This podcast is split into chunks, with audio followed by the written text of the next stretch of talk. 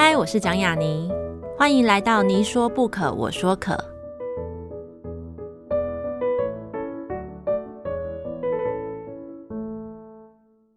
这个节目在爱听听抢先首播，欢迎大家关注我的节目。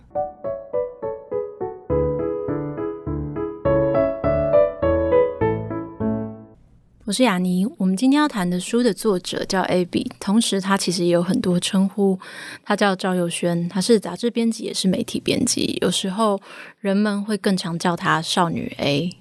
今天要聊的这本书《寂寞作为一种迷人的慢性病》，是他的第一本散文集。这本书里谈爱、谈生活、谈欲望、谈压力，当然压力也是期待。这些种种主题所指向的，除了作品跟作者的声音，我认为其实更是一整个时代女性或者是青年的声音。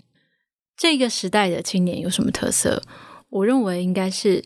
跨国移动，然后经常恋爱分手，与人发生关系，再与人讨论关系本身的意义。呃，我经常会在读这本书的时候想起美国在一九五零六零年代。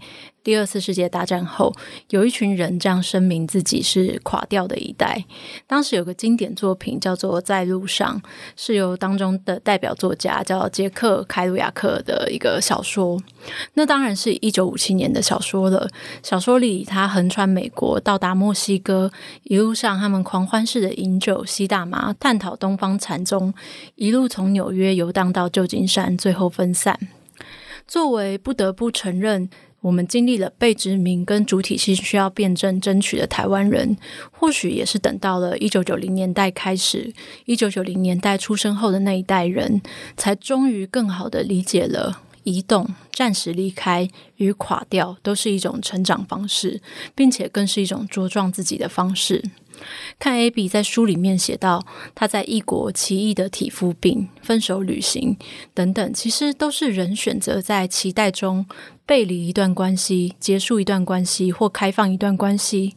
这些混乱也好，拓新也好，都是属于自己成长的方式，更是一种每个时代当下才能发出的声音。当然，Abby 在书里面谈的更多，除了这些，还有抒情的写及了家人以及社会期待。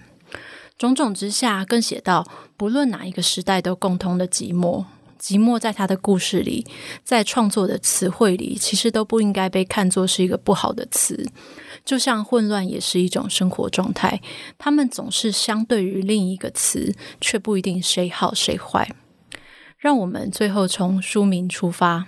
寂寞作为一种迷人的慢性病，寂寞没有不好，但慢性病可能让人略微皱眉。可是最重要的那个词其实是迷人，因为迷人，所以值得书写。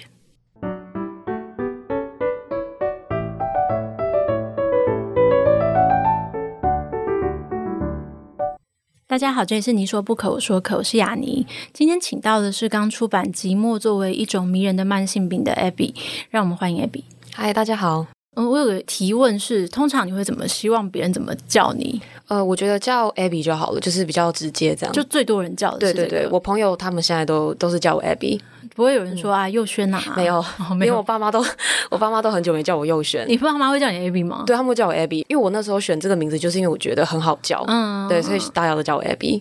我有一个在那个开始聊天之前的一个无聊的聊天，嗯、就是呃，我那时候读到你的简历还有你的作品的时候，嗯、我就想说，在开始读之前，我就先读到前面的作者介绍嘛，然后我就觉得哦，这本书先加一百分，哦、因为我人生中最好的朋友就是交大外文系的，哦，真的，对对对，哦、当然他是你。可能大一些些的学姐，OK OK，对对对，是教大外文，对对对，然后他是教大外文，就是我们从国中就很好，就对对对，所以先加一百分，好巧，对，所以这本书其实是你的第一本散文集，可是其实它作为第一本散文集，我觉得它有一点其实没有那种深色的感觉，嗯，这个原因是会让我很好奇，是你是很早的时候就开始书写了吗？呃，如果只是书写的话，我可能从幼稚园就开始。嗯，就我很小的时候就莫名的很喜欢文字。你幼稚园会写一些学校规定之外的、嗯？对，就是呃，像那个时候，哎，幼稚园那时候是我自己写日记。嗯，然后后来到呃小学、国中、高中，不是会写那个那个周记嘛？对。然后我都会把周记当那个创作的地方。可以这样吗？对。然后我我有些老师还蛮喜欢这样的。嗯。对他们就会说，哎，你写。可是你会超出？嗯、有时候会，有时候会，哦、但是那时候就莫名的觉得很好玩。对，但是如果说是真的比较专业一点写的话，可能是要到呃大学呃大概大三大四的时候，对，因为那时候就会想说以后要干嘛，嗯，然后又会想到说，因为我一直以来就是会有书写的习惯，我就觉得嗯我很喜欢写作，那希望以后可以呃朝写作这边前进，这样，对，然后那个时候开始就会开始很认真的去读别人写的东西啊，嗯、或者是自己有练习写作投稿这样，对，所以大概是从那时候开始。在这本书的完成的过程当中，因为就像前面可能有讲到的，这本书其实分成四集嘛，嗯、四个部分，而且其实它分的底下每一个主题其实都扣准的下面文章，我觉得是很准确的。嗯、所以我会很好奇说，它的诞生过程跟编辑过程，它是一个，比如说它可能是虽然有一些已经完成了，可是它气化先出来，然后用那个气化去完成之后所有的作品，嗯、还是你在更早的时候就集结出来？呃，我可以大概讲一下这本书的缘起嘛，就是那时候其实是因为我的工作是编辑，嗯、然后我自己也有经营一个部落格这样，然后那个时候我是因为写了一篇书评，所以出版社就注意到说，哎，有我这个人这样，嗯、然后他们就问我说有没有兴趣就是写书。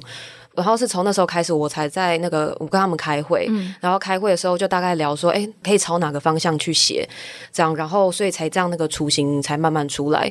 不过在开会之前，其实我没有想过，如果我写一本书，我要写什么？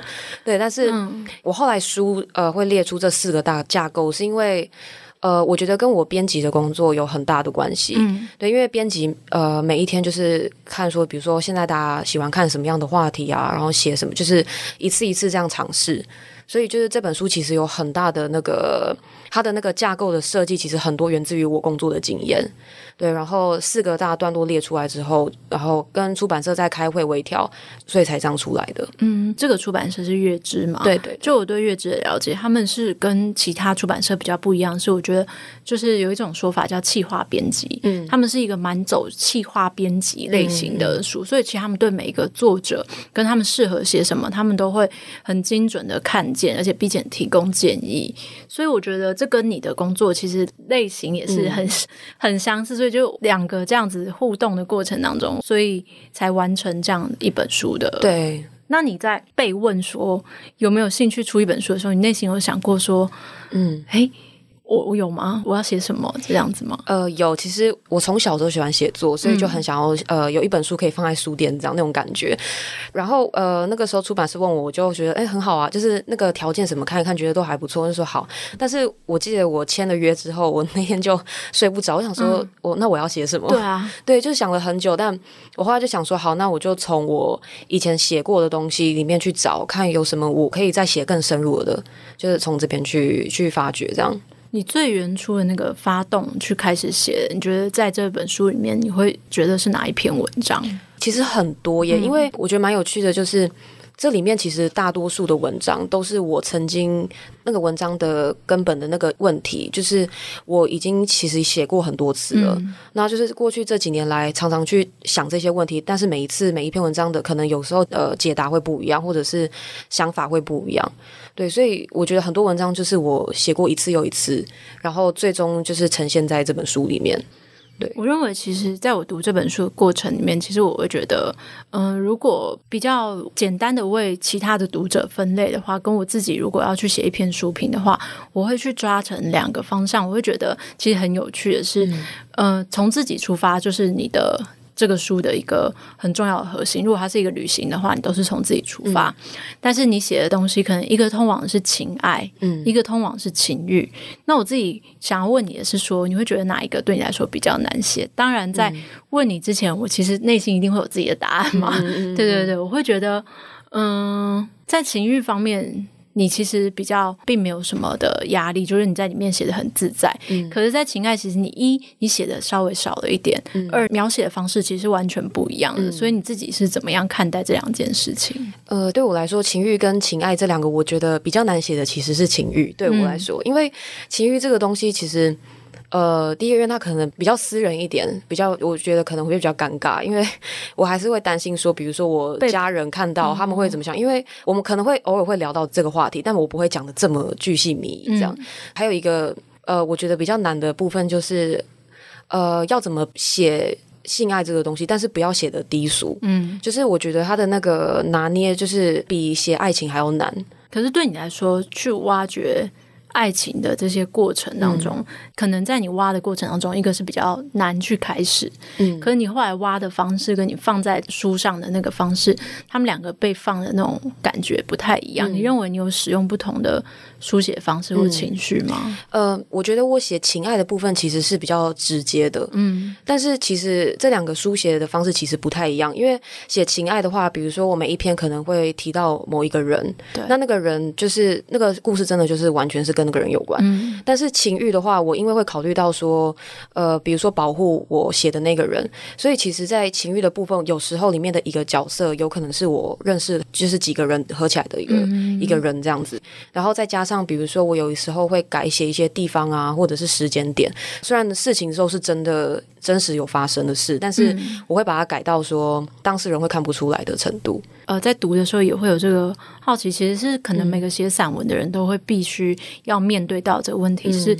呃，在书中我们谈及到的其他人，不管是旧情人还是朋友，嗯、还是就是去指涉过遇过的任何一个对象，如果他们看到了这本书，他们会是什么反应？在你嗯开始决定写这些题材的时候，你就有想好这个问题了吗？嗯，其实我觉得这是我一直以来的一个很大的问题，嗯，就是要怎么。呃，想要诚实的去写一些事情或探讨一些事情，可是同时，因为我自己的书写方式就是从我自己的经验出发，这样，嗯、那要怎么诚实的去写这些东西，但同时又不要，呃，比如说。讲的太多，或者是伤害到一些人，或者是说，但是我觉得我面对每一个人的那个处理方式不太一样。比如说像呃情人的话，嗯，其实有一些情人是我本身就已经跟他说过，我可能会写这个东西，哦、对，然后他们觉得也 OK，就是我跟他们还是朋友这样，就是觉得哦没关系这样。里面有一些人，其实他不住在台湾，他跟我的那个交友圈就是完全完全不一样，对，嗯、所以他等于是在世界另外一头。我觉得中间这一个距离也有帮助，嗯，对，就是他可能不会觉得说他真的这么直接的被写进去，甚至他读了也会觉得很像是一个小说的主角，嗯，对，因为尤其我里面有一些地方会改写掉，对，所以可能只有当事人才看得出来是他，但是旁人会猜不出来。所有关于旧情人的篇章里面，我对就是其中一个特别有印象，嗯、就是你跟他相约在异国，然后一个罗密欧与朱丽叶的故乡的那个，嗯，对，我就觉得那是一个很棒的一个小说的场景，而且我也对于那部电影觉得印象很深。对，嗯、然后当然这些东西，有些人他可能知道，有些人他可能不知道。就是怎么说，你有就是在书写那个人之前，我曾经遇过这样子比较。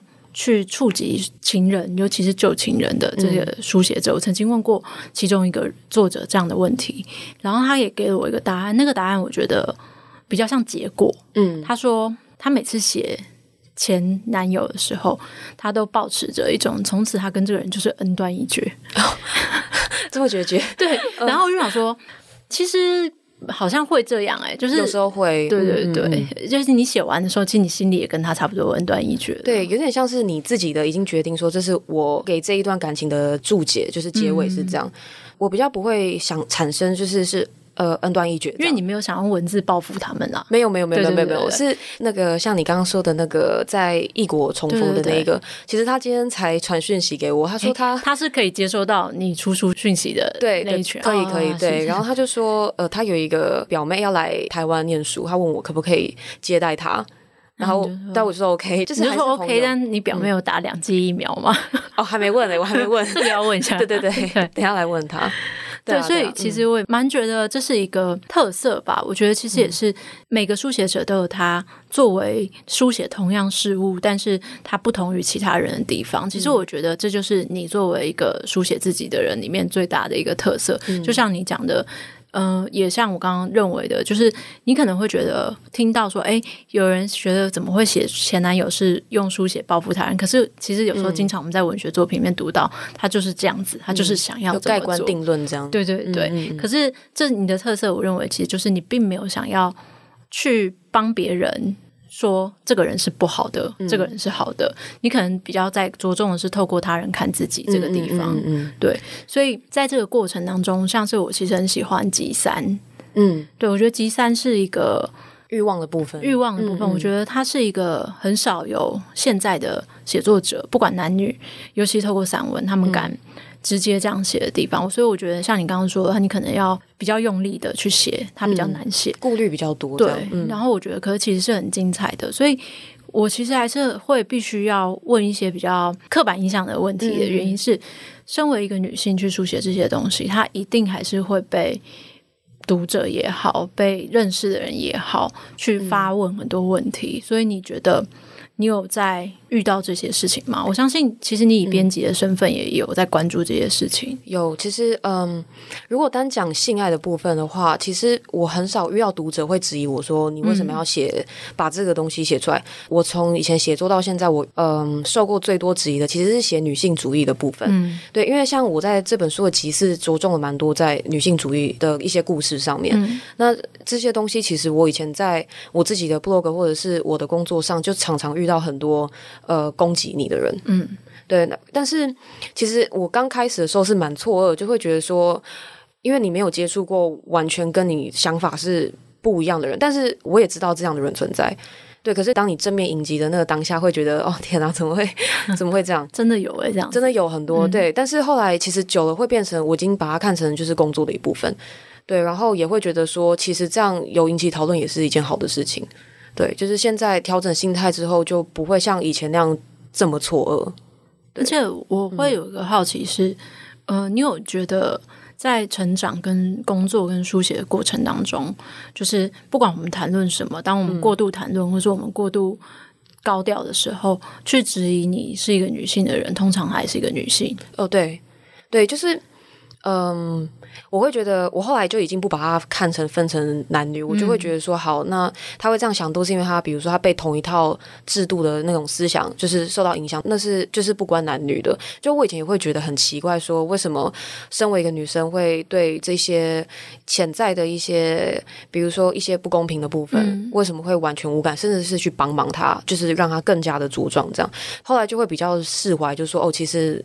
那个就是无关男女，他就是、嗯、他就是活在这个下面的人，就是受到的影响，所以他才会产生这样的想法。尤其是，嗯，如果女生比较多的原因，嗯、也是因为他们大部分人都还活在这样的对期待之下长大。嗯嗯，所以你会觉得，就像刚刚提到，你可能写到很多人，不管是工作上遇到的人，不管是一些朋友，或是曾经的朋友，嗯、就是我觉得我刚刚听到其实蛮。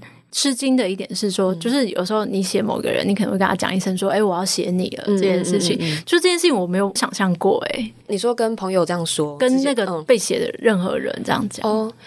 其实我也不知道，因为我发现我以前，比如说我里面书写的那些人，我后来就想说，为什么我可以相对比较容易的，有点甚至随意就告诉说：“哎，我要写你哦。”对对，可是我后来自己想，我觉得有可能是。我发现我比较容易去接近这一类型的人，嗯，就是他们可能跟我有点像，就是他比较不在意说，比如说要掩藏一些事实或什么的这样，但是可能就是蛮想法比较随和一点。那他们通常会说什么？哦，好啊，那你要写好一点哦，这样吗？没有，他们会说，那你不要写的太坏哦。哦，对对，自己也蛮有自知之明的。对对对对对。哦，原来是这样的人，懂了。对对对。那所以大家其实得知。嗯，应该说这本书出版以后，有一些可能没有被告知的人，有人从中发现过自己嘛。当然一定会像你讲，他经过一些场景跟时间跟人物的混合跟变造。可是你知道，人真的很喜欢对号入座，对对对对对对。其实目前。呃，还没有，嗯，但是我觉得比较多的，我出版之后，呃，面对这个比较多的问题，其实是在家人的方面，因为我里面其实讲到蛮多我们家里的事情的，嗯、对，然后，呃，当然我好的东西有写，我坏的东西也都写出来，这样。那我家人，比如说我家人的朋友会说，哎，那你女儿把这些东西写出来，你会不会很尴尬？家人朋友干嘛去看啊？对，可是没有，但是我觉得很好玩，就是呃，虽然我里面写了一些比较赤裸的东西，但是其实。我的家人还是支持的。嗯，对，我觉得这点算我还蛮幸运的。这样，我觉得你、嗯、你描写的许多跟家人的生活场景，它当然是有正反面，它是有冲突的。嗯、可是大部分读者所 get 到的，始终还是就是好的，好的。对，哦，我就觉得，哎、欸，其实爸爸还是不错的人。哦，对对对对对对，对，因为我在写之前也有想说，我为什么要把坏的东西写出来？嗯，但是我后来想，其实因为我成长过程中，好的东西影响我很大，可是坏的东西影响我也非常的大。我后来觉得说，就是我学到的，就是说，就是一个人他可能很复杂，他有好的部分，也有坏的部分。嗯、那我要怎么学会去爱一个呃，同时有好的人，也有坏的人？就是我觉得这是一个很大的课题，因为它不是一个对我来说，它不是非黑即白的。嗯，对。但是我会想要透过，比如说透过书写，我把好的东西也写出来，坏的东西也写出来，但是。我觉得到最后的我的结论是，其实我还是，比如说我里面写到我爸的一些事情，我会觉得好，虽然他有很多缺点，但是我还是很爱他。但为什么会有这个矛盾？嗯，对，我就会去想要去透过书写去理解这些事情。这样，我觉得这就是为什么大家也会觉得，呃，一个散文好看或者一篇作品好看的原因，是因为这些东西都是共有的。嗯，因为真的每个人父母就是。都是嗯，差不多讨人厌跟又对又讨人喜欢的对的角色，嗯嗯嗯。所以我自己会觉得，就像刚刚开头的时候，其实聊到的，我觉得，嗯、呃，我自己也曾经在一些研究，可能九零后或是八五后的、一九八五后的写作者里面的一些论文当中，我我注意到一个现象，就是他们。如果呃是有前辈的学者去研究，他们很喜欢讲到的是我们很喜欢跨国移动这件事情。嗯嗯嗯。那我自己也曾经这样被定义过，所以我会去思考，嗯、呃，真的是这样吗？为什么呢？那呃，所以同样的，在你的作品里面，其实是更大幅度的去充满很多你真的跨国移动经验，不管是定居也好，不管是求学也好，不管旅行也好，全部都有出现。嗯，所以你会觉得，嗯、呃，你怎么看待？为什么我们开始？群起的去写跨国移动这件事情，嗯，其实在这之前，我其实没有特别的想过这个问题。嗯、但是我从我自己的经验讲，因为我其实也没有，我可能不知道很多东西。但是我从我经验来看，我会觉得，像以前我看的一些呃。散文家或小说家，台湾的，其实他们很多也都是有到国外的，像三毛那些嘛。对对，对，三毛或者是比如说钟文英啊，嗯、或者是这些，或者是陈玉慧这些人。对，我就觉得其实也有啊，其实很多，嗯，对，然后甚至是他们在海外是住很久的那种，或者是现在有一些还在海外。但我会觉得，会不会它是一个因为呃网际网络会让人更有一个，就是觉得说，哦，他的人真的就在那边，嗯、就是他会放大这个事实。然后在我也觉得网际网络可能就是让人可以随时随地的，就是比如说发表动态。我现在在，比如说我现在在伦敦，我在威尼斯，就是马上的有让这个事实一直进入我们的脑海，这样，所以就会产生这个印象。嗯，而且我觉得我们可能也因为嗯、呃、某些原因，我们跟那一代虽然像中文英，或是像三毛、嗯、像陈玉慧等等，嗯嗯嗯他们也在很多国家过。可是我觉得我们可以在某一些交通的便利性上面，嗯，在比较小的年纪累积了。差不多数量的移动经验哦，对，我发现我们也是差不多一九八五年后出生的人，才开始越来越多人几乎都会去交换，嗯嗯，或是去留学等等的。嗯嗯，这个可能是一个很有趣的事情。当然，其中还有另外一个、嗯、可能也经常会被 mention 到的一件事情，就是我们会很喜欢讲关于我们穿什么，嗯嗯，嗯，我们吃什么，对，跟。我们穿的东西不一定是最好的东西，嗯、可是我们怎么样看快时尚？我们怎么样看流行文化？嗯嗯嗯，所以你觉得这件事情有没有在我们的写意里面影响到我们的写作？我觉得会耶，因为像我写作的时候，我就会去想说，我至少会去想说，什么东西是呃，就是 relevant，就是什么东西是。现在大家在意的或真正打中你的东西，那我觉得很多一定是受到就是我们现在的这些文化影响，像快时尚或者是消费文化，还有那个呃网红文化这些东西。嗯嗯、对，因为就是它完全四面八方包围住我们，所以就算无论如何，我觉得每个人应该都会关心到这件事情，无论是他是喜欢还是讨厌。这样，我觉得那个无形之中就会进入到，比如说我的书写里面，对，因为它就是生活里面的事情，这样。因为像是嗯，嗯，我自己有看，就是差不多跟你同一代的写作者，一个男生写作者，他也是写散文，他叫翁真义，嗯嗯嗯，然后他也是在有限的篇幅跟他有限的时间里面，他也是做了非常大量的跨国移动，所以我会觉得将你的作品跟他作品这样作为一个男女的对照来看，我觉得其实蛮有趣的。对对对，所以嗯，我会觉得很好奇的是，那你怎么看待旅行这件事情？就是可能像早一代写作者，他们可能必须要沉淀好几年，嗯，他们的不管是写作的时差还是真正的时差，他们才会再回头去看他们当年的流浪。可是我们现在好像很少叫嗯。流浪，流浪，对对对对，我会觉得现在出国已经不是大不了的事情了，因为现在实在是太方便，而且呃有很多新的旅游形态出来，比如说那种很便宜的旅馆啊，以前也没有，对，或者是廉价机票，就是等于是现在其实是要稍微存一点钱，一般人都可以出国，我觉得，所以它就是我觉得那个整个旅游产业的发达。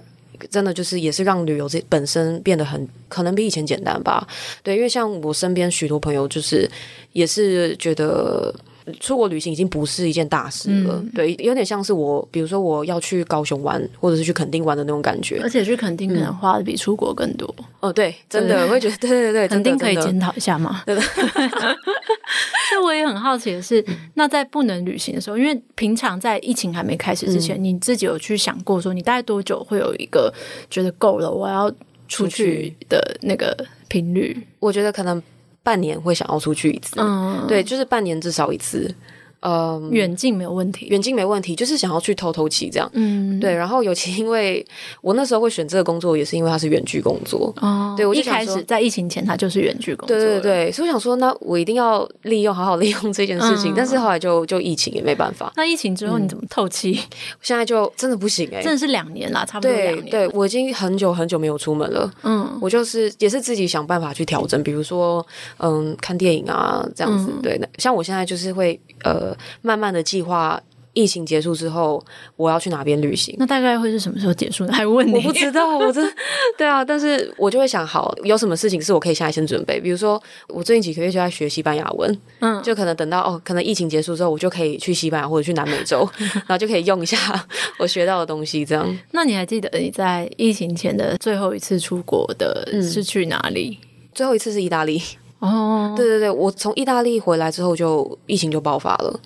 然后后来就是隔了一年，然后开始写书出书，对对，然后意大利就也被写进去，对，意大利就是就是一起一起被写进去，对啊。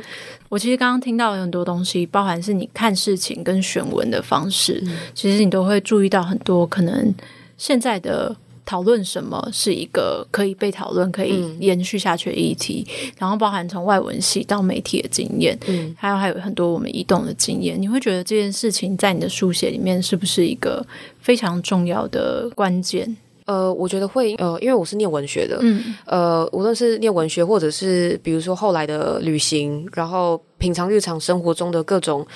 家人关系、朋友关系、情人关系，这些就是他所有东西，其实都是我的灵感的来源。嗯、但是，当然这些事情就是，呃，会一直给我一些很多的疑问。就是每一件新的事情，每一个新的我认识的人，他有可能会证明我已经相信的事情，或有些是完全跟我以前相信的东西是矛盾的。所以，我觉得在这些反作用力。的，就是我觉得我生活中很多这种反作用力，还有一些很多我觉得看起来很矛盾，我也没办法解释的事情。那、嗯、我觉得那些东西，我会尝试在我的写作里面去找一个我当下觉得呃是对的的答案。我有一个关于外文系的疑问，嗯、就是。你觉得外文系怎么影响到？就是他有给你什么留下什么吗？包含就是副作用也好，呃、或是什么的？你是喜欢念外文系的吗？嗯、对，我喜欢念文学，嗯、但是我必须说，就是 我念大学的时候真的很不认真。嗯，对，所以我我大学几乎有点像是。有点像是在自学的状态，嗯，就是老师给什么我就我去读这样，所以对，但是我觉得很有趣的是说，老师给的那些选书让我接触到很多不同的那个不同的文化，还有一些想法，所以我觉得那个对我影响真蛮大，很像虽然这么说很老套，可是念文学我觉得很像透过文学在旅行的感觉，嗯，对，比如说比如说在新加坡的时候是念。呃，英国在印度殖民那时候的文学，就会觉得很奇怪，就是原来那个时候的人是过这样生活，然后是这样的想法，所以我觉得还蛮有趣的，很多这样的例子。那你觉得种种的经验下来，有没有一个嗯人事物也好，它是一个启动你书写的关键？它可能是嗯，比如说每个人被启动的地方不一样，嗯、我相信有些人是童年的创伤，嗯，有些人是远行的父亲，嗯，有些人是呃可能被性侵害的经验，嗯，那有些人可能就是爱情，嗯，那对你来说，你的那个书写启动的关键的点是什么？我觉得应该是说是矛盾，事情的矛盾，因为像。呃，比如说我刚才呃聊到就是呃家庭的关系，我为什么可以同时爱一个人又讨厌一个人？嗯，为什么这件事可以同时共存？那为什么我可以很想要跟一个人在一起，可是同时想要离开他的感觉也很强烈，就是同时存在的，或者是说，就是很多这种呃曾经我觉得是非黑即白的事情，但是你在现实生活中它是很复杂的。嗯，我觉得像这些反作用力跟矛盾的东西，算是就是我。一直在，就是我一直觉得很好奇的事情。你选择了同名的篇章《寂寞》作为一种迷人慢性病作为你的书名。我那时候原本预期我会看到可能有一整个集是在写寂寞，嗯嗯嗯，对。可是寂寞它其实是慢慢的变成每一篇的一个可能隐性的基调，嗯。所以这个书名或者说寂寞这件事情对你来说，你觉得？嗯，我自己会觉得它可能不是一个贬义词啊。那你对于来说，嗯，你觉得你跟寂寞处的还好吗？嗯，我觉得我是还蛮喜欢那个寂寞感的人，因为我觉得寂寞感它给我一种是那种心灵上的空旷的感觉。嗯，就是我我在很热闹很热闹之后，会需要一个寂寞来平衡那种热闹，所以我觉得寂寞是一个沉淀的过程。对我来说，嗯，就是它是一个远离所有人，有时候是被动的远离，有时候是主动的远离。远离所有人，当下会感到寂寞，可是同时它是迷人的，因为我会觉得是它有一种自由的感觉，就是我终于有一个空旷的空间，我可以好好去呃理清我自己的想法啊什么，就对我觉得人生我的生活每隔一段时间都需要这样子的时刻，嗯，对，然后嗯、呃，寂寞对我来说也有一个是，我觉得人跟人交往之间一定会有一些。